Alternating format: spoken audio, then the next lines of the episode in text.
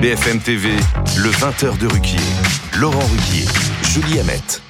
Bonsoir madame, bonsoir monsieur, bonsoir Julie. Nous bonsoir sommes, Laurent, bonsoir à tous. Nous sommes le lundi 16 octobre et il y a trois ans, jour pour jour, vous le savez, euh, mourait Samuel Paty, victime du terrorisme islamiste. Les hommages à Samuel Paty, euh, évidemment, étaient rendus euh, aujourd'hui trois ans plus tard et se sont mêlés à ceux, évidemment, rendus à Dominique Bernard, autre professeur tombé vendredi 13 sous les coups de couteau d'un autre islamiste. On aimerait évidemment redevenir dans ces cas-là des écoliers et pouvoir d'un coup, un coup d'éponge, comme on faisait euh, en classe, d'un coup d'éponge, effacer euh, ces drames inscrits au tableau noir. Mais ces drames resteront de façon indélébile marqués dans nos mémoires de citoyens. Nous en reparlerons évidemment ce soir avec, entre autres, parmi nos invités, Nicolas Dupont-Aignan, député de l'Essonne, président de Debout la France et ex-candidat, vous le savez, à la présidentielle. Nous parlerons à travers du trombinoscope de la défaite du 15 de France contre l'Afrique du Sud. Une victoire n'aurait évidemment rien effacé, mais ça aurait mis un peu de baume au cœur à tous les fans de rugby, ne serait-ce que quelques minutes, un peu de bonheur. Nous, nous bah finalement, nous regarderons peut-être plutôt l'Afrique du Sud. Je ne parle pas de l'équipe, mais je parle du pays, l'Afrique du Sud, comme un exemple d'espoir, en s'imaginant qu'un jour, peut-être un Nelson Mandela israélien ou palestinien fera que dans un avenir proche, on oubliera le Hamas et d'anciens ennemis, peut-être, cohabiteront un jour. L'école, c'est fait pour apprendre, Julie, mais c'est aussi fait pour rêver. Alors j'ai le droit de rêver. Je vous laisse présenter d'autres équipes de ce soir. Ce soir, on a le plaisir d'avoir sur le plateau Louison, dessinatrice et autrice. Bienvenue à vous, Louison. On est avec Charles Consigny, avocat pénaliste. Bonsoir, Charles. Et Blanche Léridon, directrice éditoriale de l'Institut Montaigne. Bonsoir à vous. Bonsoir. On va commencer évidemment tout de suite par les hommages rendus aujourd'hui à Samuel Paty et à Dominique euh, Bernard. Et on commence, Julie Hamet. On va commencer effectivement par ces rassemblements qui ont lieu un petit peu partout en France, Paris, euh, Strasbourg, Lyon, Marseille, Toulon, Nice. Une minute de silence observée également à 14 heures devant euh, toutes les écoles. Et puis ces commémorations, ce soir, elles se sont terminées il y a quelques minutes dans le village où Dominique Bernard euh, vivait, ce professeur donc tué vendredi dernier. Les commémorations ont eu lieu ce soir. BFM TV était présent et est allé poser, recueillir quelques réactions, quelques témoignages des, des on est choqué. Hein. Euh, tout ce qui se passe en ce moment, euh, euh, on se demande quand est-ce que ça va se terminer. Dans le village, nous sommes tous solidaires. C'est ce que je viens de dire il y a quelques instants. Chaque fois qu'il y a quelque chose, on aime bien être solidaire avec les gens qui, qui nous entourent. Bah, C'était pour lui montrer ma gratitude parce que je trouve que ce qu'il a fait, c'est quand même courageux. Et c'est un Bernévillois Il était discret, on le connaissait pas trop, mais c'était quand même important d'être là pour, euh, soutenir sa famille et pour euh, lui rendre hommage surtout. Quelques témoignages que nous avons recueillis aujourd'hui sur notre plateau. Guillaume Fard, qu'on connaît bien ici à BFM TV, consultant police justice. Et à vos côtés, je vous présente Déborah Kake, qui est présidente des Clionautes. C'est une association de profs d'histoire géo. J'imagine que vous êtes prof d'histoire géo vous-même. Exactement. Vous exercez toujours. Tout à fait. Et, et, quelle est votre réaction quand vous voyez ces hommages aujourd'hui, trois ans après les hommages à Samuel Paty, quand on sait qu'on vit à peu près euh, la même chose trois ans plus tard? C'est nécessaire. C'est nécessaire euh, d'exprimer euh, comme on peut notre solidarité, notre fraternité euh, avec la famille, la famille de Dominique Bernard, avec les collègues, les collègues de l'établissement, les élèves. C'est vrai qu'on peut pas faire grand chose, on peut malheureusement pas les faire revenir, mais par contre, c'est important de témoigner que qu'on est là et que on pense à eux et que l'école, l'école est debout et qu'on va continuer à la faire vivre. Mais vous dites dans le Figaro, je me permets, mhm. les hommages organisés ces trois dernières années à la mémoire de Samuel Paty n'ont pas été à la hauteur. Les directives arrivaient souvent tard, les minutes de silence n'étaient pas obligatoires, ça ressemblait à du bricolage. Vous avez l'impression que tout ça avait été fait ces trois dernières années sans trop y croire? Alors, Il y avait eu beaucoup de choses. Hein. Le contexte n'avait pas aidé. Il y avait eu euh, le Covid une fois. Il y avait aussi, il euh, faut se souvenir par exemple que pour Samuel Paty, au retour des vacances de la Toussaint, il y avait eu euh, l'alerte urgence attentat qui avait été de nouveau activée et donc tout avait été tout avait été bloqué. Et c'est vrai que lorsque on attend des décisions, des planifications qui viennent, on va dire, du sommet vers la base, souvent, elles arrivent quand même assez tard pour faire quelque chose de cohérent sur le terrain. Mais par contre, quand on a euh, localement des enseignants qui sont prêts d'investir, des élèves qui sont prêts à suivre, des équipes de direction qui soutiennent, on peut faire quelque chose d'intéressant. Là, dans les, euh, même dans les images que vous présentez, euh, ce sont euh, des habitants qui viennent, qui se rassemblent à l'initiative d'un élu vraisemblablement. Ils le font spontanément, ils n'ont pas forcément attendu un ordre. Est-ce que vous vivez en tant qu'enseignante ou enseignant depuis trois ans? Est-ce que vous avez le sentiment, puisque vous présidez cette association, que les profs d'histoire géo ont plus peur qu'avant depuis depuis trois ans? Ah oui, c'est sûr que c'est sûr qu'il y a la peur. Euh, la peur est présente euh, parce que euh, on, on, est on est assez désarmé et ça, ça ça rejoint en fait des problèmes, d'autres problèmes, des problèmes sur certains sujets qu'il faut réussir à enseigner. Il faut avoir des enseignants qui sont mieux formés pour particulièrement en histoire géo. Ah oui, particulièrement en histoire géo. C'est on est une discipline où on ne peut pas se permettre, on peut pas se mettre derrière. Blanche Léridan. Oui, peut-être bonsoir. Rebondir là-dessus, ce que Laurent vous avez dit. On revit la même chose qu'il y a trois ans. Le paradigme, il a changé en trois ans. C'est-à-dire qu'il y a trois ans, Samuel Paty, il était attaqué en tant qu'individu parce qu'on lui reprochait d'avoir fait quelque chose et ce qu'on lui reprochait c'était d'avoir montré les caricatures de Charlie. Je ne vais pas rappeler l'histoire tragique qui, qui s'en est suivie, la manipulation de l'information qu'il y a eu à l'époque. Aujourd'hui, on n'est pas venu attaquer une personne singulière pour son identité ou pour ce qu'elle avait fait. On a attaqué un symbole. Et ce symbole, c'est effectivement le professeur. Alors, et chercher un professeur d'histoire-géographie, il s'avère que c'est un professeur de littérature de, français qui, qui, a été euh, sauvagement euh, attaqué. Mais ce symbole-là, qu'est-ce que c'est? C'est la personne qui euh, inculque la laïcité, qui apprend ce que c'est que l'émancipation, la liberté, l'état de droit, la démocratie. Et c'est là où les choses ont changé, c'est-à-dire que maintenant toute la communauté enseignante est une cible potentielle de ce fait-là y compris euh, euh, quand elle euh, n'a absolument rien éventuellement fait ou qui pourrait susciter tout aussi. Vous avez raison, il s'attaquait à l'école, mais justement, je voudrais me tourner vers Guillaume Fard juste un instant. Est-ce qu'on en sait plus aujourd'hui, ce soir? Est-ce qu'il a parlé? Est-ce qu'il a enfin dit quelque chose? Est-ce qu'on sait vraiment que son souhait c'était de s'attaquer justement à, un prof d'histoire, parce qu'on dit que c'est ce qu'il cherchait? On est sûr de ça? Non, En l'état de nos informations, il, enfin, il parle, mais pour raconter des choses qui sont pas véritablement d'intérêt majeur pour l'enquête. Euh, donc il peut parler comme on a une conversation euh, ici, il peut rappeler son identité, dire qui il est, mais mais pas s'expliquer sur ses motivations. Alors c'est sûr que le fait que il sur le fait qu'il cherchait un prof d'histoire, ça on en est sûr ou pas? Alors ça, il y a des témoignages en ce sens euh, de ceux qui étaient, mais lui ne l'a pas présents. Non, lui l'a pas confirmé, mais vous savez quand et c'est très rare d'ailleurs, hein, on arrive à appréhender vivant l'auteur d'un attentat djihadiste, c'est toujours source d'espoir. On dit il va s'expliquer, il va s'exprimer. Le dernier en date, c'était l'attentat contre la basilique Notre-Dame de Nice. C'était le 29 octobre 2020. C'était Brahim Awissaoui. Il avait quand même tué trois personnes. Il a été interrogé à cinq reprises par le magistrat euh, en charge de, de cette instruction et il dit qu'il est frappé d'amnésie. Donc même si vous avez quelqu'un en vie, ça n'est pas une garantie absolue qu'il s'explique et qu'il donne les raisons de son geste. Ce qu'attendent évidemment les victimes parce qu'elles ont droit à une vérité judiciaire et elles veulent savoir. Elles veulent savoir pourquoi. Charles Consigny, vous y ajoutez quelque chose Non, moi j'ai plutôt des questions pour euh, Madame qui est, professeure. Est-ce que, euh, de par votre association ou de votre expérience vous-même, est-ce que le, phénomène est vraiment un phénomène d'ampleur? C'est-à-dire, on avait vu par exemple au moment de Charlie Hebdo euh, des difficultés sur les minutes de silence de gens qui, de jeunes qui se revendiquaient pas Charlie, etc. Bon, ça libre à eux, mais qui en tout cas ne voulaient pas observer la minute de silence. Là, on sait que tout le monde euh, craint ce qui va se passer sur cette minute de silence. Enfin, est-ce que sur des sanctions qui peuvent être attribuées si quelqu'un ne respecte pas la minute de silence, euh, des profs qui ont peur même d'attribuer ces sanctions parce qu'ils veulent pas se retrouver du coup en confrontation avec des élèves. Donc, qu'est-ce que c'est là? Est-ce que c'est un phénomène d'ampleur ce problème? Quels sont les enseignements d'ailleurs visés? Est-ce que c'est l'enseignement de la Seconde Guerre mondiale qui pose problème. Est-ce que c'est de parler d'Israël qui pose problème et de la Palestine?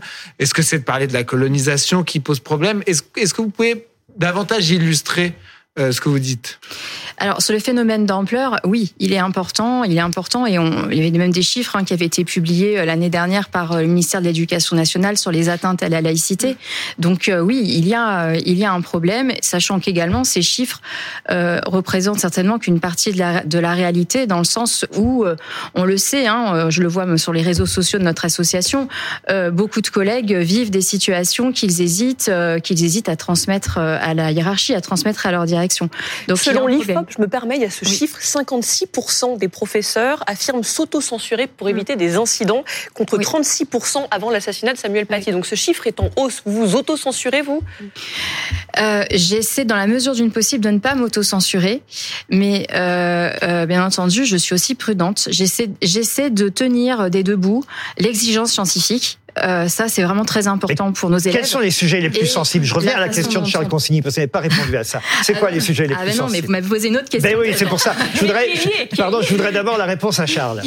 Euh, euh, monsieur, on a énuméré euh, déjà beaucoup. Effectivement, la laïcité, la laïcité va poser question. Vous allez avoir euh, la question des caricatures. Est-ce qu'on peut montrer ou pas les caricatures de Mahomet Exactement. vous allez avoir, donc ça c'est pour l'enseignement moral et civique. Et puis vous allez avoir en histoire un certain nombre de sujets difficiles.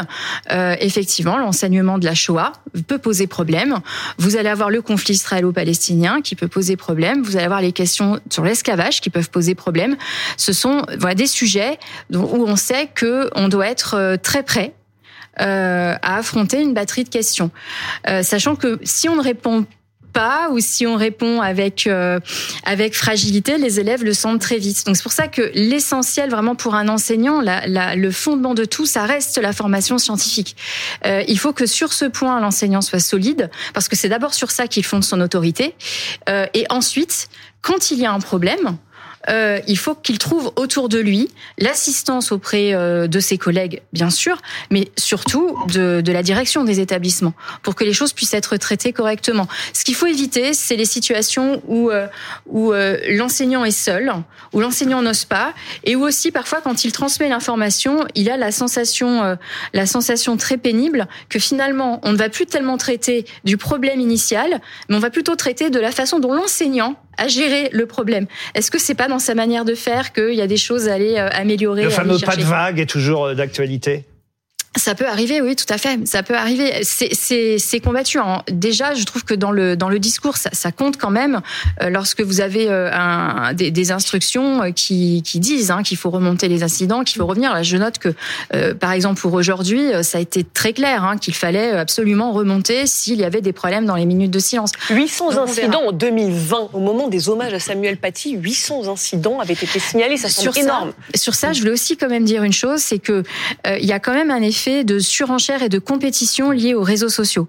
Euh, C'est-à-dire que euh, il y a un peu cette impression chez, euh, chez, chez les élèves que sur ce sujet-là, comme il y a une attention particulière euh, des adultes, de l'école, euh, ça peut être l'occasion de s'illustrer et donc de se faire remarquer et d'en profiter. Et on l'a bien vu l'année dernière, les incidents, ils sont venus autour euh, du, du, du, 16 octobre.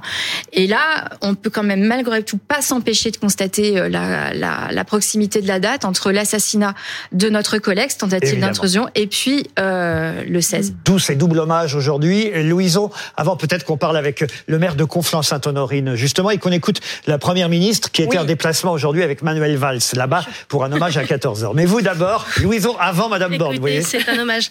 Euh, non, je me demandais, vous qui êtes professeur, moi j'étais élève il y a quelques décennies maintenant, mais comment on fait Personne ne rit.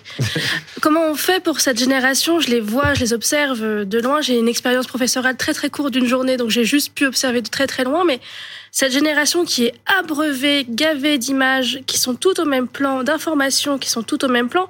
On voit que Twitter, depuis euh, que c'est devenu X, il n'y a plus aucune hiérarchisation. Les, les pastilles euh, qui disent compte certifié, en fait, veulent rien dire. Enfin, comment ces élèves qui sont quand même des pâtes à modeler à cet âge-là, où, où ça peut vite partir sur une, voilà, une, le concours de celui qui fera plus de bruit dans la minute de silence. Bon, ça, c'est, on peut se dire que c'était pareil il y, a, il y a 30 ans ou 60 ans, mais c'est vrai qu'ils sont tellement gavés, sur, enfin, noyés de choses comme ça. Comment on les remet un peu dans le droit chemin?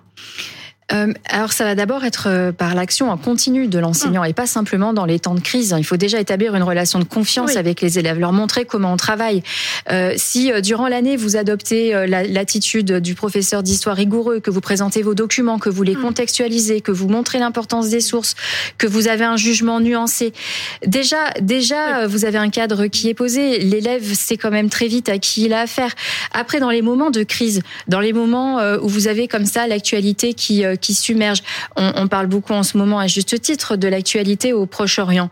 Là, je, il n'y a aucun, il a aucun problème pour qu'un enseignant ah. choisisse de dire on va arrêter le cours un instant on va s'arrêter là-dessus. On va reprendre. On va montrer. Parce qu'il y a beaucoup d'images qui circulent. Oui, oui. Il y a des, il y a, des éléments. C'est quand même un hum. conflit qui est, qui est, très difficile à, très difficile à retranscrire. Le vocabulaire est compliqué. La géographie est compliquée. Tout est compliqué. Les acteurs sont compliqués. Euh, donc pour les élèves, c'est du chinois tout ça. Euh, donc il va falloir, euh, c'est ce que nous pensons hein, dans l'association euh, que je préside, c'est que les problèmes on les prend à bras le corps. Il va falloir présenter aux élèves. Il faut arrêter euh, le cours, oui on présente ce que l'on a, on rappelle, on donne l'historique, on donne, on rappelle tout ce qu'on peut. Et puis, on discute aussi avec les élèves. Il faut essayer quand même de créer un cadre d'échange. Si on est simplement dans un, dans un discours très vertical d'enseignant, voilà, c'est comme ça que ça fonctionne. Et puis, silence dans les rangs, il y a rien à dire, mmh, ça marche pas. Il faut que les élèves puissent interagir et puis se dire, ah, mais moi, je comprends pas, j'ai vu ça. Euh, ah, mais oui, mais quand on parle de ça, on parle pas des enfants palestiniens. Il, faut. Si vous êtes aussi pédagogue avec eux que vous l'êtes avec nous, euh, ça, ça, devrait bien se passer. Je voudrais qu'on écoute la première ministre, Madame euh, Borne, qui était aujourd'hui à Conflans-Sainte-Honorine. Et après, après, on aura en duplex le maire de Conflans-Sainte-Honorine, euh, Monsieur Laurent Brosse. Ouais, elle était dans le le collège donc euh, où euh, enseignait Samuel Paty à Conflans-Sainte-Honorine avec Gabriel Attal et elle le dit jamais la République ne pliera face au terrorisme. On l'écoute. Il y a trois ans, jour pour jour, ici même, le terrorisme islamiste frappait sauvagement. Trois ans plus tard, la barbarie et l'obscurantisme ont à nouveau frappé vers tous les élèves et les parents choqués et inquiets. Je le redis, avec mon gouvernement, nous mettons tout en œuvre pour les protéger. Jamais la barbarie ne l'emportera face au savoir. Jamais la République ne pliera face au terrorisme. Le maire de Conflans-Sainte-Honorine, normalement, est en ligne avec nous, Monsieur Laurent Brosse. Vous étiez là, j'imagine, pendant que Monsieur Attal et Madame euh, Borne étaient dans votre ville pour rendre hommage à Samuel Paty trois ans, trois ans plus tard. Bonsoir, Monsieur Brosse. Vous nous entendez? Bonsoir. Ce moment, Je vous bien. Euh, ce moment, vous l'avez vécu aujourd'hui, trois ans après avoir vu même le président de la République, Emmanuel Macron, venir sur place. Vous disiez d'ailleurs dans une interview il y a peu de temps, je me souviens à peine, à peine de ce qui s'est passé, euh, évidemment du drame, oui, mais de ce qui s'est passé dans les minutes et dans les heures qui ont suivi ce drame, tellement à l'époque vous aviez été euh, choqué. Le fait qu'aujourd'hui cet hommage ait lieu au, moment même où il y a un autre professeur qui a été assassiné, quels sont quels sont vos sentiments Qu'est-ce que que vous vous dites trois ans plus tard ben, tout d'abord, l'assassinat de Dominique Bernard a, a, ravivé des souvenirs douloureux euh, ici à Conflans-Sainte-Honorine. Euh, euh ça, ça m'a ramené trois ans, trois ans en arrière au moment de l'assassinat de, Samuel Paty je repensais à, à l'horreur absolue euh, que, que j'avais vécue à titre personnel et, plus encore qui avait été vécue par les professeurs et les élèves euh, au collège de Bodolne. Traumatisme aussi euh, de, de la population de, de, toute la ville de Conflans. Euh, donc c'est c'est un sentiment assez curieux, d'autant que euh, cet assassinat intervient quasiment jour pour jour, trois ans après l'assassinat de Samuel Paty, euh, et donc c'est extrêmement, extrêmement troublant. Vous avez l'impression qu'on n'a pas tiré les leçons euh, trois ans plus tard, que l'histoire euh, ne fait que se répéter? Il y a effectivement le sentiment que, l'histoire se répète. Euh, il y a quelques jours, le, gouvernement a, décidé de, passer le plan Vigipirate en, en alerte attentat, ce qui est une bonne chose, mais, au fond, les maires que nous sommes en France avons très peu d'instructions par rapport à ce que nous devons organiser. Peut-être que la police nationale en a, mais euh, Conflans-Sainte-Honorine, c'est 15 écoles, trois collèges de lycées. Euh, ce que nous faisons, c'est qu'il y a un barriérage qui est placé euh, sur les places de stationnement à proximité des établissements. Euh, une présence policière renforcée, mais, mais très sincèrement, euh, il est très très difficile de prévenir un, un acte terroriste de, de, cette ampleur dans un établissement scolaire. D'autant que nous le voyons aujourd'hui, il y a une, une pratique d'un terrorisme euh, isolé euh, où finalement euh, un, islamiste radicalisé peut du jour au lendemain décider de, passer à l'acte. Est-ce que le collège, et pardonnez-moi cette question parce que je sais que c'est un sujet euh, difficile et compliqué pour vous, est-ce que le collège euh, s'appellera un jour, actuellement c'est toujours le collège du Bois d'Aulne, est-ce qu'il s'appellera un jour collège Samuel Paty? La décision revient euh, aujourd'hui à, la communauté éducative et, en premier lieu à la principale euh, du collège. Euh, comme j'ai déjà dit, à titre personnel, j'y suis, j'y suis favorable. après, il y a la, principale n'y est pas. Ça veut dire que la principale. De laisser, Pardon, hein, je vous interromps. du temps. Pardon, je vous interromps. voilà, ça veut dire que la principale du collège, elle a peur en fait que le collège s'appelle collège Samuel Paty le discours qu'elle tient, c'est pas tant un discours de peur, c'est plus euh, le fait que l'émotion est encore forte et qu'il y a encore aujourd'hui euh, des élèves euh, qui étaient présents au moment de l'assassinat, qui sont profondément marqués psychologiquement par par ce qui s'est passé. eh bien, cette année, c'est la dernière année hein, où nous avons encore des élèves présents au moment de l'assassinat de Samuel Paty qui sont scolarisés au collège de Bonne sans doute que l'année prochaine, euh, le collège et la communauté éducative du collège de Bois d'Aulne sera, sera prête à, à, passer le pas. Du temps, il faut tout simplement euh, du temps. Vous voulez euh, intervenir, Guillaume Fard? Bah, Je voulais dire que d'abord ce serait un très beau symbole et, eh et, que, et que, surtout le, caractère traumatisant de, de cet attentat, on le comprend aisément parce que c'était la première fois qu'on avait un auteur d'attentat djihadiste aussi jeune et qui a frappé effectivement un membre du corps enseignant. Depuis 2012 et la reprise du cycle d'attentats djihadistes en France, c'était la première fois qu'on avait un enseignant qui était assassiné et, de cette manière. Est-ce que je peux vous demander d'ailleurs, Guillaume Fart, si euh, il peut y avoir un lien, si euh, au fond euh, on sait que peut-être ce n'est pas un hasard si ça a eu lieu ainsi trois ans plus tard, un vendredi 13 en plus. Bah, c'est évidemment à l'enquête de le dire, mais, mais ce que l'on observe déjà, c'est que le passage à l'acte est un cocktail de plein d'éléments. Est-ce que le contrôle de la veille, parce que l'auteur présumé a été euh, contrôlé la veille par la Direction générale de la sécurité intérieure, a été un accélérateur, un élément déclencheur.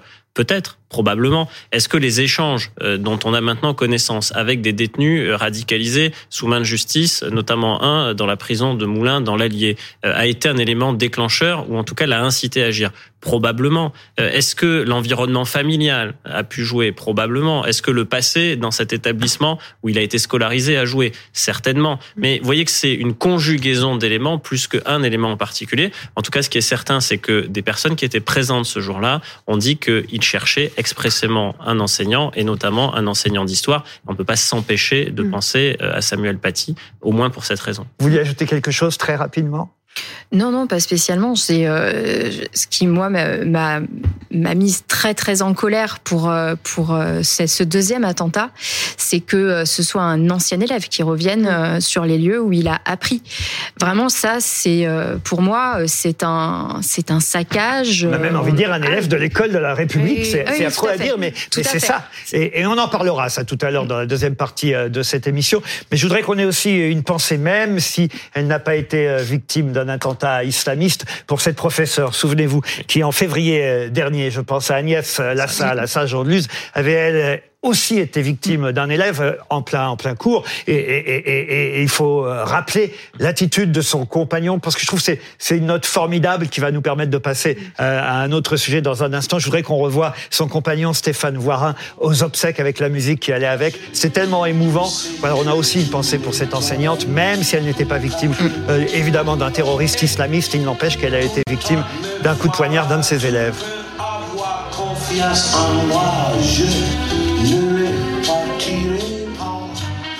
Il y aura ce soir un ligne rouge spécial Samuel Paty, euh, euh, Julia Met. Oui, oui, un spécial Samuel Paty. Samuel Paty, un assassinat qui aurait dû être évité. C'est une enquête, donc ligne rouge, qui sera diffusée à 21h05, juste après cette émission.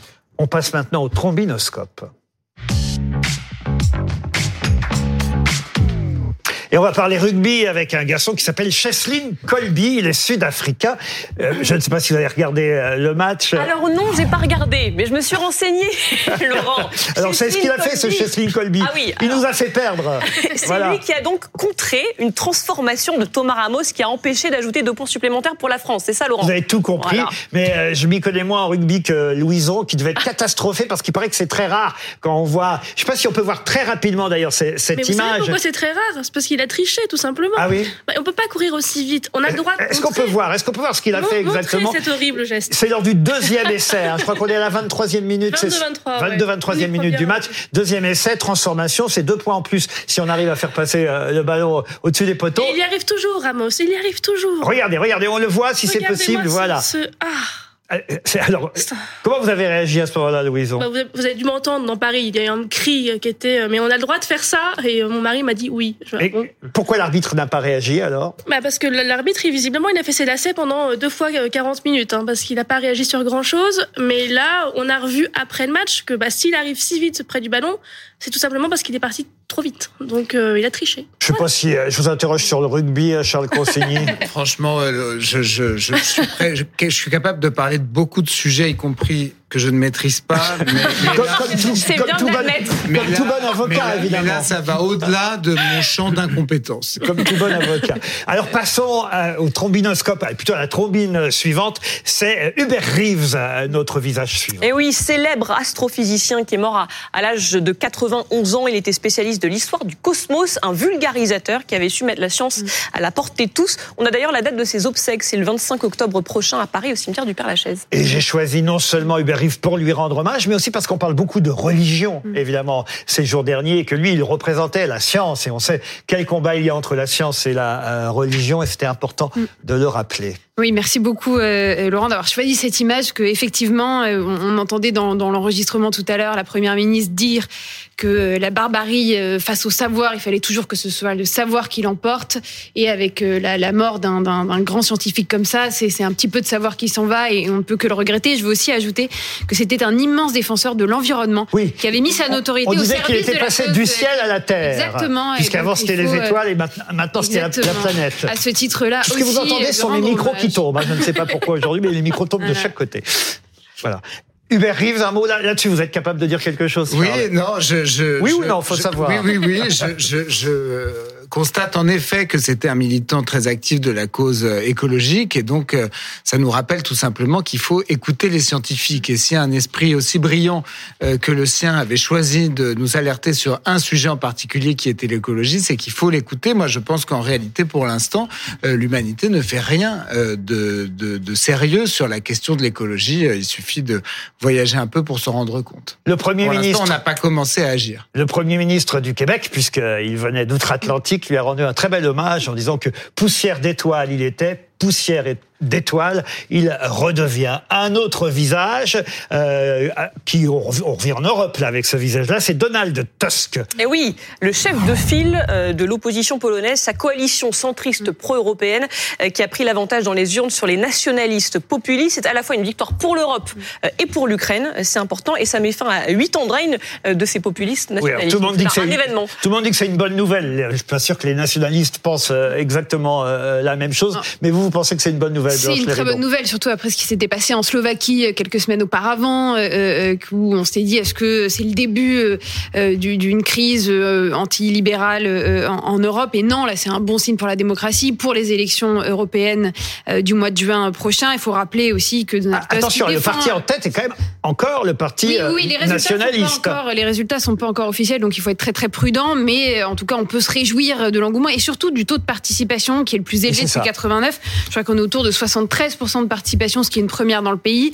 Il faut soulever que quelqu'un comme Tusk, c'est quelqu'un qui défend l'avortement, qui est notamment euh, très euh, très euh, restreint dans son accès dans, dans le Beaucoup pays. de droits Et- étaient remis en cause en Pologne ces dernières Exactement, années. et donc il faut se c'est réjouir de- de C'est cette une bonne nouvelle. Charles. Consigny Je suis pas tout à fait du même avis puisque Ah, je, voilà. je, je, je pense que ça n'est pas une bonne chose pour la démocratie que le clivage se fasse entre les libéraux et les illibéraux, entre les pro-européens et les anti-européens, entre en gros euh, le centre et l'extrême droite. Euh, je pense que toute la démocratie y perd, que le débat politique et la richesse de, de la vie politique y perd beaucoup. Je préfère euh, des, des, des, des clivages entre la droite et la gauche, entre ceux qui sont libéraux économiquement, ceux qui sont plus étatistes. Je pense qu'à la fin, Qu'il y ait des va- pays nationalistes en Europe, vous trouvez ça mieux, vous, finalement? Non, c'est pas ça que je dis, c'est que Ah, quand, quand on en, quand on en arrive, on a le même problème en France, quand on en arrive au stade où le clivage ne se fait plus qu'entre l'extrême droite et le centre, au bout d'un moment, on a l'extrême droite au pouvoir. Euh, et c'est ce que je reproche, par exemple, beaucoup à la majorité actuelle, c'est d'avoir organisé un clivage entre elle et l'extrême droite seulement. Et je pense que ça peut nous conduire à ce qu'on finisse par avoir l'extrême droite au pouvoir en France. Louison, quelques mots là-dessus. Ah, C'était la seule bonne nouvelle de la soirée, donc euh, Charles vient me déprimer. Mais moi, je pense que un politique qui s'appelle Donald et qui est une bonne nouvelle pour les femmes, ça, ça, ça se mérite quand même. Ça, c'est pas mal. Je reconnais bien euh, votre esprit, euh, cher Louison. Je voudrais signaler que tout à l'heure, euh, dans quelques minutes seulement, on recevra Nicolas Dupont-Aignan pour continuer, évidemment, à parler de la situation euh, nationale, mais même internationale, parce qu'au fond, ce qui se passe chez nous est peut-être l'importation de ce conflit israélo-palestinien sur notre territoire. C'est évidemment tout ce sujet que nous aborderons, entre autres, avec Nicolas Dupont-Aignan. Ce sera tout de suite après la pub, dans quelques À tout de suite. À tout de suite.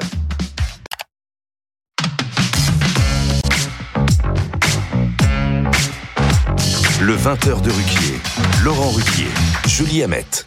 Nous allons maintenant évoquer la menace terroriste, les difficultés pour expulser en France. On a hors de France surtout, et on a sur notre plateau Nicolas Dupont-Aignan, député de l'Essonne, de l'Essonne, président de Debout la France. Euh, et euh, Monsieur Dupont-Aignan, évidemment, vous avez souvent abordé euh, ces sujets sur les différents plateaux. Je voudrais commencer par vous demander comment ça s'est passé dans votre département, l'Essonne, puisque vous êtes député de l'Essonne, en ce qui concerne les hommages. Est-ce que vous avez eu des retours aujourd'hui sur la façon dont ces hommages se sont passés dans les différentes classes? Hommage à Dominique Bernard et Samuel Paty. J'ai pas de retour particulier. Les hommages, c'est important, mais je crois que les Français en ont assez que les hommages euh, en restent là. Le meilleur hommage qu'on puisse rendre, c'est d'agir. Moi, j'ai retrouvé 2016, après euh, Charlie Hebdo et après le Bataclan, j'avais été reçu, comme tous les responsables politiques, par François Hollande. Je lui avais laissé un papier avec 25 mesures. Et, et il m'avait d'ailleurs remercié en me disant, vous êtes un des rares à m'apporter des propositions écrites. Euh, j'ai relu, après Annecy, après euh, Arras, j'ai relu ce papier, rien n'a été mis en œuvre, quasiment rien. Donc le problème de fond, c'est pas les hommages, on est tous émus. Le problème de fond, c'est quand est-ce qu'on va passer des discours aux actes. Et contrairement à ce qu'on veut faire croire aux Français, il y a des solutions possibles qui n'empêcheront jamais un acte.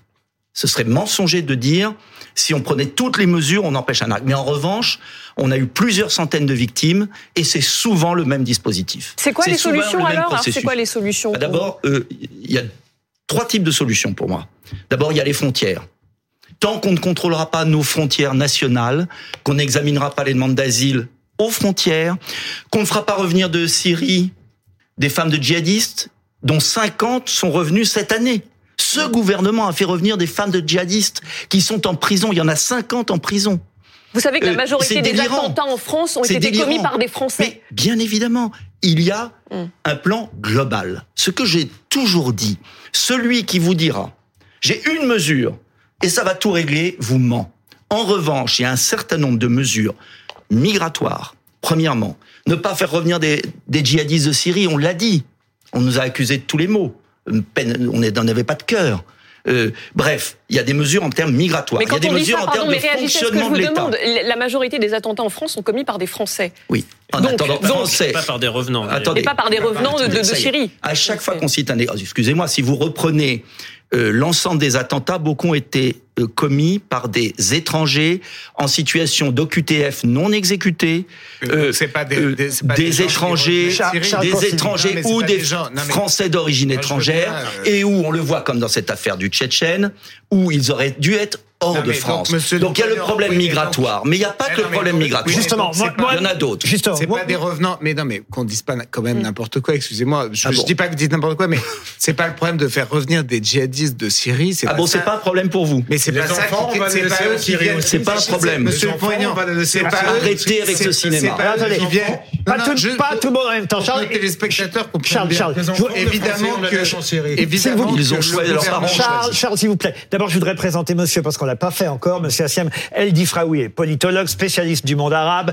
du djihadisme et plus particulièrement même du, djihad- du djihadisme euh, sur les réseaux sociaux, enfin sur Internet plus particulièrement. Et comme vous réagissez à ce que vient de dire Nicolas Dupont-Aignan, c'est quand même normal euh, qu'on vous euh, présente et qu'on vous situe. Charles d'abord et vous ensuite, dis- je- et surtout pas tout le monde en même Voilà, temps. Je dis juste que les, les gens qui reviennent de Syrie, d'Irak, etc., sont euh, rapatriés entre guillemets par l'institution judiciaire euh, qui les judiciarise, c'est-à-dire qu'ils reviennent, ils sont incarcérés et ils, permettent à, euh, aux, aux magistrats français d'enquêter euh, sur le terrorisme. Donc c'est pas vrai de dire qu'on laisserait revenir je ne sais quel djihadiste qui serait dans la nature et qui ensuite commettrait des attentats. C'est juste la précision que je voulais. Alors, je voudrais Et- répondre. et petite question supplémentaire. Très bien, si je peux oui, répondre. oui, bien sûr, vous allez répondre, Nico- Nicolas Dupont-Aignan, mais je reviens aux propositions que vous aviez faites à l'époque.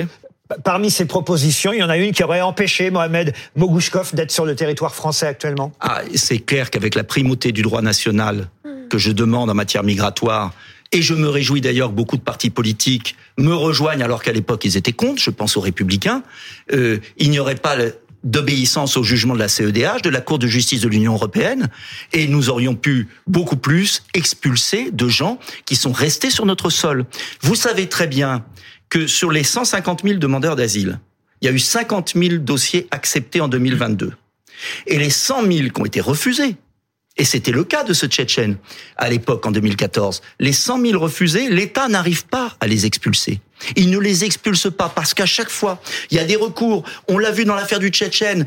Euh, les associations, les belles âmes comme vous tous, c'est pas bien. Il y a des enfants, ceci, cela. comme nous et à la tous. fin, Comme nous tous. et à la déjà fin, dit. pas Pardon, tous, et- et là- comme Pardon, Monsieur mais- ou Monsieur Consigny qui m'ont. euh, et, et- et à chaque dit en Vous fois, avez déjà entendu dire ce genre et de à choses chaque J'ai rien dit fois, en ce sens. hein. c'est la même histoire. Mais non, Reprenez ces jeunes filles qui ont été assassinées à la gare Saint-Charles de Marseille. Guillaume Bah, Guillaume vous- Favre. Vous, faites un lien, entre la demande parler d'asile, Guillaume vous Favre, faites un notre lien entre la demande d'asile et les attentats à caractère terroriste. Mm. Mohamed Merah, les frères Kouachi, Amédi Koulibaly, Koulibaly Brahima Wissaoui, Ismaël Mostefa, il faut pas tous les faire. Il y en a aucun qui est demandeur d'asile. Vous prenez les trois qui étaient au Bataclan, aucun n'était demandeur d'asile. Pourquoi vous faites un lien systématique entre pas- les demandeurs d'asile et les terroristes? Il n'y a, pas de, il y a pas de lien à faire. Ce sont deux sujets distincts. Vous voulez prémunir les Français contre le terrorisme, très bien, mais euh, pourquoi vous arc-boutez sur l'asile?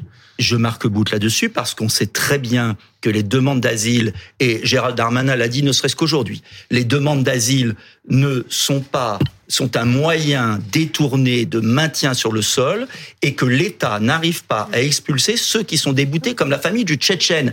Donc, il y a une 100 quantité de 193 cas. sur, sur 193 Mais sur 20 000. Il y en a 120 d'autres. Mais peut-être ça vous fait sourire, mais moi Non, ça me fait me pas fait pas rire sourire que Dominique Bernard, que, que cet homme enseignant soit égorgé. Personne On a ici, eu l'affaire euh, de Paty. Oui, mais à chaque fois qu'on propose quelque chose, à chaque fois qu'on dit si on avait fait ça, on aurait pu éviter ça. À ce moment-là, c'est jamais le cas.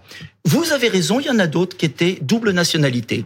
François Hollande, au lendemain des attentats, avait demandé qu'on supprime la nationalité, c'est-à-dire déchéance de nationalité. Tout le monde a hurlé. Il faut la déchéance de nationalité pour ceux qui ont une double nationalité. Il faut expulser tous les fichiers S étrangers au titre de la sécurité du territoire. Là-dessus, Il n'y a pas d'autre issue. Ici, les Français, non mais je vais être très clair. On a bien compris. On en est au combienième d'attentats? À chaque attentat, les petites bougies, les hommages, on peut rien faire. Eh bien maintenant, ça suffit. Il y a un ensemble de mesures, je disais, sur le plan Et des il y a le migrations. projet de loi immigration qui Ah bah arrive. oui. Vous allez vous rallier au projet de loi immigration qui va Surtout pas justement faire en sorte que les clandestins qui sont inexpulsables parce qu'ils sont rentrés en France Donc, avant l'âge de il va 13 ans, falloir ça, ça durcir. pourrait sauter. Il va falloir durcir ce projet de loi. Il y aura des amendements importants et il faudra que le gouvernement change de politique. Euh, J'ai lu dans Le Monde de ce soir que le président de la République voulait être impitoyable. Ah, Eh bien, moi, j'attends qu'il soit impitoyable dans les actes, Mhm. pas dans les discours. Et pour ça, ça veut dire rétablir nos frontières, créer les places de prison, expulser les étrangers délinquants. Nicolas Dupont-Aignan. Bref, prendre des mesures. On, on laisse parler, on laisse parler votre voisin. Non, moi, Israoui je- qui voulait C'est gentil, c'est gentil. Euh, Moi, je prends ça comme compliment de belles âmes. Mais de belles âmes peuvent être très réalistes. Donc, une des raisons pour la radicalisation de plein de jeunes Français, euh, c'est un sentiment d'exclusion et un discours polarisant comme le vôtre. Donc, à la place de travailler vraiment à une cohésion nationale, éviter ces genres de factures dans la société qui s'aggravent avec des moments très difficiles au niveau de la géopolitique. Donc, une montée de l'antisémitisme, une montée de l'islamophobie euh, qui mène de jeunes vers l'extrême. Donc là, il faut vraiment euh, travailler sur une, sur une, euh, politique préventive pour répondre une responsabilité internationale et pas fermer les petits pays de Gaulois, qui de toute façon sera moins capable de contrôler les frontières extérieures que l'Europe ensemble. Donc c'est ça qui est important, qu'une coopération européenne, une démarche ensemble contre les extrémismes et tout ça, et pas revenir vers une politique rétrograde. Et j'ai pas entendu une mesure euh, concrète, expulser, expulser quelques Tchétchènes. Il y a combien de Tchétchènes en France? Pas beaucoup, réellement. Oh, si, il y en a des Euh, milliers. combien? Dites-moi, des milliers. Vous aurez le chiffre. De milliers. Donc, euh, regardez le chiffre, c'est un groupe, un groupe tellement minuscule. C'est eux qui ont quand même commis des attentats graves. Encore une fois, euh, bien sûr qu'il faut de la prévention. On déverse en France des milliards pour la prévention. Non, et c'est c'est bien. complètement faux. C'est Euh, complètement on faux. a, Mais je voudrais terminer. C'est pas complètement faux, si vous me permettez. On a investi des milliards. Non, je- des milliards, milliards dans la rénovation urbaine. Des Mais milliards. ça, c'est pas la prévention. On Ça, c'est des milliards ça, c'est du social qui est nécessaire. Ben oui. Ouais, mais ça, c'est normal. C'est normal. Il y a Oui, l'apprentissage n'est pas important. Et il y a On va pas pas un pays investir des... qui accueille autant. Cette année, en 2022, nous avons accueilli près de 500 000 étrangers. C'est Et je parle pas des clandestins. complètement faux, 320 c'est 000 complètement réguliers. faux. L'Allemagne- 320 000 c'est complètement réguliers. faux. Déjà, l'Allemagne, elle accueille, moi je suis allemand, beaucoup plus des Eh bien, étrangers. l'Allemagne a beaucoup de résultats, tant mieux. Moi, je m'occupe de la France. je parle de chiffres, et pas de chiffres Je m'occupe de la. France. Mais en attendant, en attendant, il y a un drame, des drames réguliers sur notre sol, des égorgements. Et notre rôle, c'est de prendre des mesures. Faisons un référendum sur l'immigration. Disons aux Français les mesures qu'on peut prendre. Rétablissement Avec des frontières question? nationales. Avec quelle question? Rétablissement, j'avais proposé, et d'autres ont proposé des mesures, avec cinq mesures. Rétablissement des frontières nationales, suppression du droit du sol, suspension du regroupement familial. Ça, ce sont des mesures concrètes. Droit d'asile, droit d'asile aux frontières. Droit d'asile aux frontières. Examen pour être sûr qu'il n'y en ait pas 100 000 déboutés qui restent. Et puis, il y a aussi, bien évidemment, Guillaume dit quel rapport avec le terrorisme ah bah écoutez, si vous voyez pas le rapport avec le terrorisme, je peux Bah, rien faire pour vous. bah, Tous les Français le voient. Louison, Louison, Moi, je et, suis français. et je vous redonne la parole après. Louison. Le, le ministre de l'Intérieur lui-même dit que 75% des attentats qui ont eu lieu dans les cinq dernières années, donc on est dans du concret, on est dans Mhm. ce qu'on a tous vécu dans notre chair il y a quelques années, Mhm. sont à 75% commis par des gens qui ont la nationalité française. Ouais. Peut-être la double si vous voulez, mais qui ont la nationalité Mhm. française. Donc tout ce que vous venez de dire... Ah, ça euh, fait déjà 25%. bah, oui, mais c'est pas la majorité. Mais je peux vous, vous êtes en train de nous répondre faire comme si c'était 95, 98, Je vais vous 99%. répondre sur un point. Je n'avais Euh, pas fini ma question. Pardon, je vous en prie. c'est que si les mesures que vous avez euh, proposées au président sortant et peut-être à celui qui est actuellement en place euh, sont étaient dans votre programme, j'imagine peut-être en 2022, est-ce que le fait d'avoir eu un score de 2% à la- à l'élection présidentielle montre bien que le pays est peut-être pas derrière vous sur ce point? Et qu'on n'est peut-être pas en fait dans un tout Ce qui me fermé. réjouit, chère madame, Oui. c'est que quand vous additionnez les scores de Marine Le Pen, d'Éric Zemmour, même de Valérie Pécresse sur ce sujet, Vous aurez toujours et deux. de Nicolas Dupont-Aignan, ça fait quand même beaucoup de monde, ça fait près de 45% Vous des aurez voix. toujours deux. Et donc, là-dessus, je crois que vous pêchez un peu par, euh, euh, comment dire, critique facile. Moi, je vais vous dire, il y a d'autres sujets dont on pourrait parler. C'est euh, le avant fonctionnement des prisons. Avant qu'on aborde d'autres le sujets. fonctionnement des prisons. Blanche, vous parliez. Non, mais- Blanche, Blanche qui veut vous répondre Monsieur aussi. Consigny, je veux répondre à Monsieur et- Consigny sur vous un point. Chacun son tour. Non, Blanche. tout à fait. c'est très important de ne pas faire d'amalgame. Il y a beaucoup de confusion dans tous les chiffres qu'on vient de donner à nos téléspectateurs. On parle de 100 000 personnes touchées par les OQTF et qui ne seraient pas euh, des, des OQTF qui ne sont pas exécutés. 100 000 OQTF, ça ne veut pas dire 100 000 terroristes islamistes potentiels. Bah, il faut être très et énorme. Il faut être Tout va bien, madame. non, C'est vrai tout que va tout va bien en ce moment. Mais il faut, il faut formidable. être très vigilant sur les amalgames que l'on fait Ah oui. et sur la façon Oui, dont enfin on envoie tous ces chiffres. Euh, Il y a effectivement, euh, au, au même titre que les fichiers S, on a euh, parmi eux un, un nombre important d'islamistes radicaux, mais il n'y a pas que ça. Et il faut être très atten- attentif à la façon dont on manie ces chiffres-là et à ne pas créer de confusion sur le risque potentiel que représenteraient tous ces OQTF et se rendre compte aussi de ces beaucoup de gens, par exemple, qui sont arrivés sur le territoire en tant qu'étudiants, qui n'ont pas renouvelé leur euh, titre de séjour et qui se retrouvent soumis à cette OQTF. Ça fait pas d'eux euh, des terroristes potentiels. Il faut être très vigilant là-dessus à éviter l'amalgame. Mm. Charles Consigny et Non, après juste, encore euh, je vais écouter la, la réponse que Nicolas Dupont-Aignan veut me faire. Je, je dis juste simplement, je pense qu'il y a beaucoup de, de Français qui sont aussi un peu fatigués des discours sur le thème pas d'amalgame. Euh, on sait qu'il y a même des, des, des mèmes qui circulent sur Twitter euh, avec euh, euh, un- un- une boîte de médicaments qui s'appelle le pas d'amalgame et, et, et on dit tu reprendras bien un peu de pas d'amalgame. Il faut ne pas faire d'amalgame doit pas nous empêcher de regarder bien sûr. euh, la réalité c'est est. comme le Et- pas de vague. voilà, Pas de vague, pas d'amalgame, et ça rejoint, et ça rejoint le pas de vague, puisque à force de dire pas d'amalgame, on se retrouve avec des classes dans lesquelles vous avez euh, des jeunes qui, pour certains, euh, sont en train de basculer dans l'islamisme, et on interdit aux profs d'agir parce qu'on leur dit oh, attention, pas d'amalgame, n'allez pas tout mélanger. Je pense qu'il faut aussi, voilà, il faut aussi regarder ces sujets-là. Je pense que maintenant, ça fait quand même consensus. Que, qu'on accepte de regarder ces sujets-là sans idéologie euh, politiquement Alors correcte. Nicolas Dupont-Aignan voulez vous répondre. Non, je voulais vous répondre sur euh, l'affaire de la justice. Il y a un très bon article, c'est pas de moi, dans le Figaro d'il y a du 5 octobre sur la difficulté pour le système pénitentiaire à gérer euh, le nombre de personnes qui ont été condamnées pour terrorisme, qui sortent. Euh, le chiffre est effrayant. 230 sont sortis. Il y en a 250 qui sont 78, sortis. 78 l'année non, dernière, c'est le chiffre. 80 cette oui, mais si vous mais- additionnez 2-3 ans Oui, de non, mais suite, vous pouvez on est à aussi de toute 203. éternité, mais, mais 266 élus, 266 détenus pour terroristes, 230 sortis et surveillés par l'administration pénitentiaire et 250 qui ne sont plus surveillés. qui sont, qui Ça sont veut dire, c'est un article d'un de vos confrères dont vous depuis- pouvez vérifier. Depuis plusieurs années, Ça veut et- et dire, ça se passe bien. ça- De tout va bien. bah, C'est vous- vrai qu'il n'y a vous pas d'attentat en France. Vous pouvez en Tout va citer un qui a été commis par un sortant de Euh, prison et Vous je pouvez en citer voudrais- un seul qui a été commis je par un voudrais sortant de revenir prison bah, Vous ne pouvez pas le faire. Mais répondez non. Ça veut juste- dire que l'administration, vous l'administration Vous pouvez pas répondre à pénitentiaire, hein. Vous, vous il y en répondez a, juste non. il y en Vous a eu, répondez il y en juste a. Ah eu. qui? Reprenez la liste.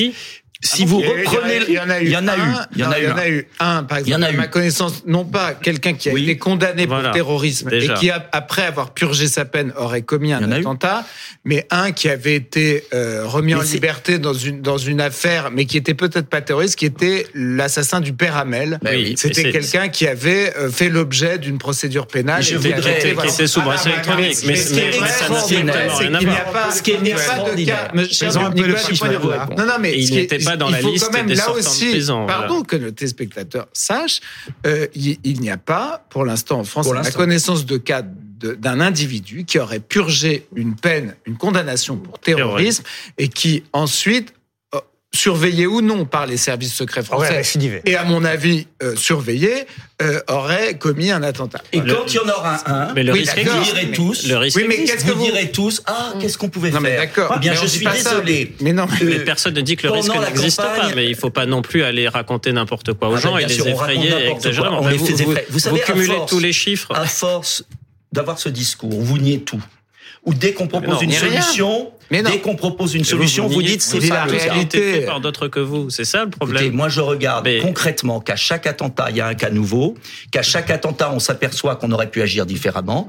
Et je vous dis que les services pénitentiaires, c'est pas moi qui le dis, c'est le Figaro, euh, qui est un journal qui, qui travaille sur le terrain, disent qu'ils sont très inquiets, même les responsables des services pénitentiaires, ils nous l'ont dit à l'Assemblée nationale, en commission d'enquête, sont très inquiets Donc, parce que les vous condamnations... Donc, c'est Eh ben, condamnation vous à vie, condamnation à Non. vie, peine de mort.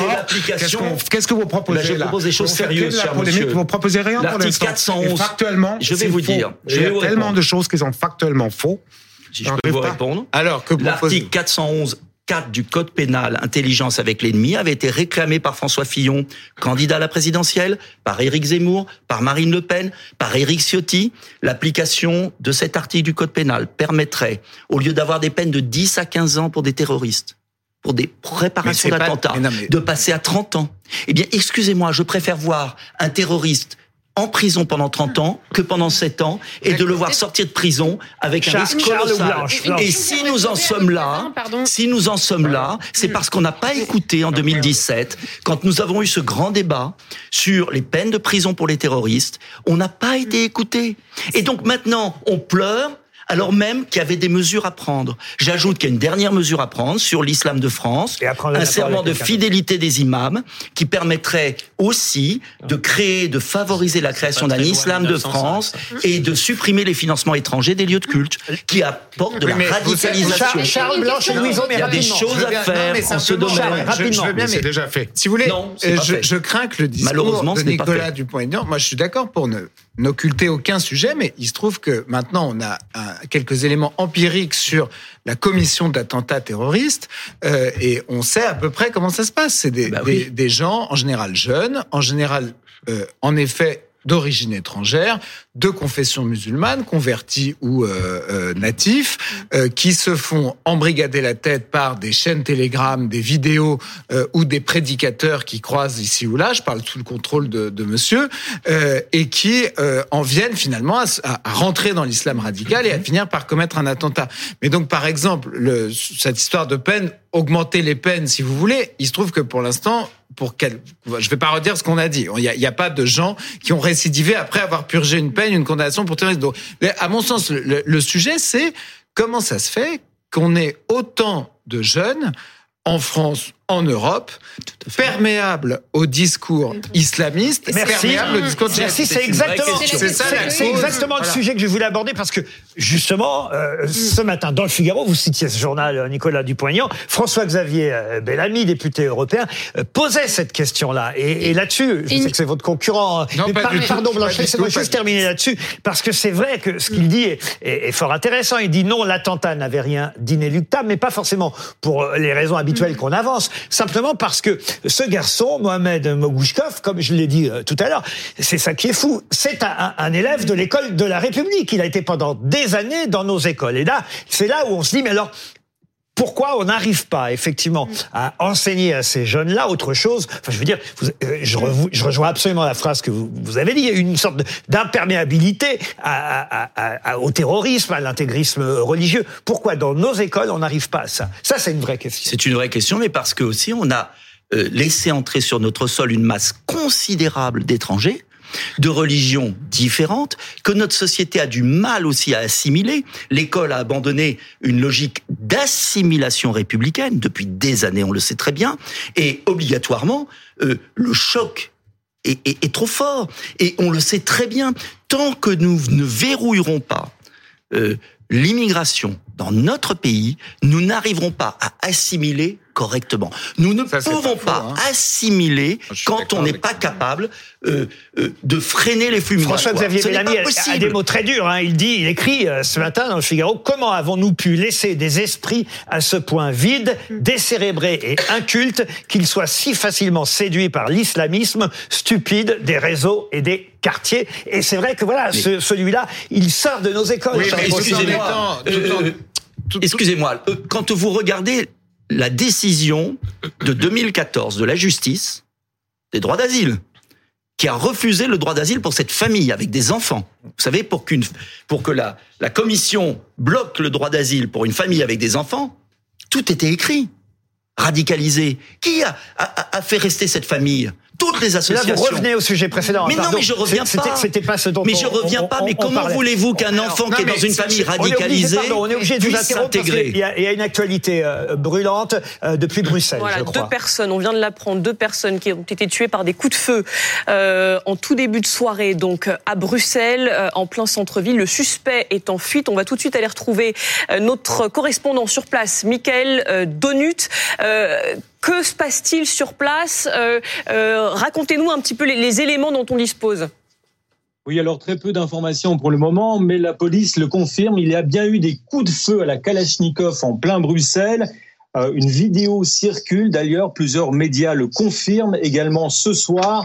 En fait, un suspect qui portait un casque et un gilet fluo qui se déplaçait en scooter, selon nos informations, a tiré sur deux supporters apparemment de football. Il y a Belgique-Suède qui est en cours en ce moment, un match de football, euh, ici à Bruxelles au stade Roi-Baudouin. L'homme aurait surgi en réalité euh, sur un scooter, aurait tiré euh, sur plusieurs personnes dans la rue, sur deux personnes dans un taxi apparemment.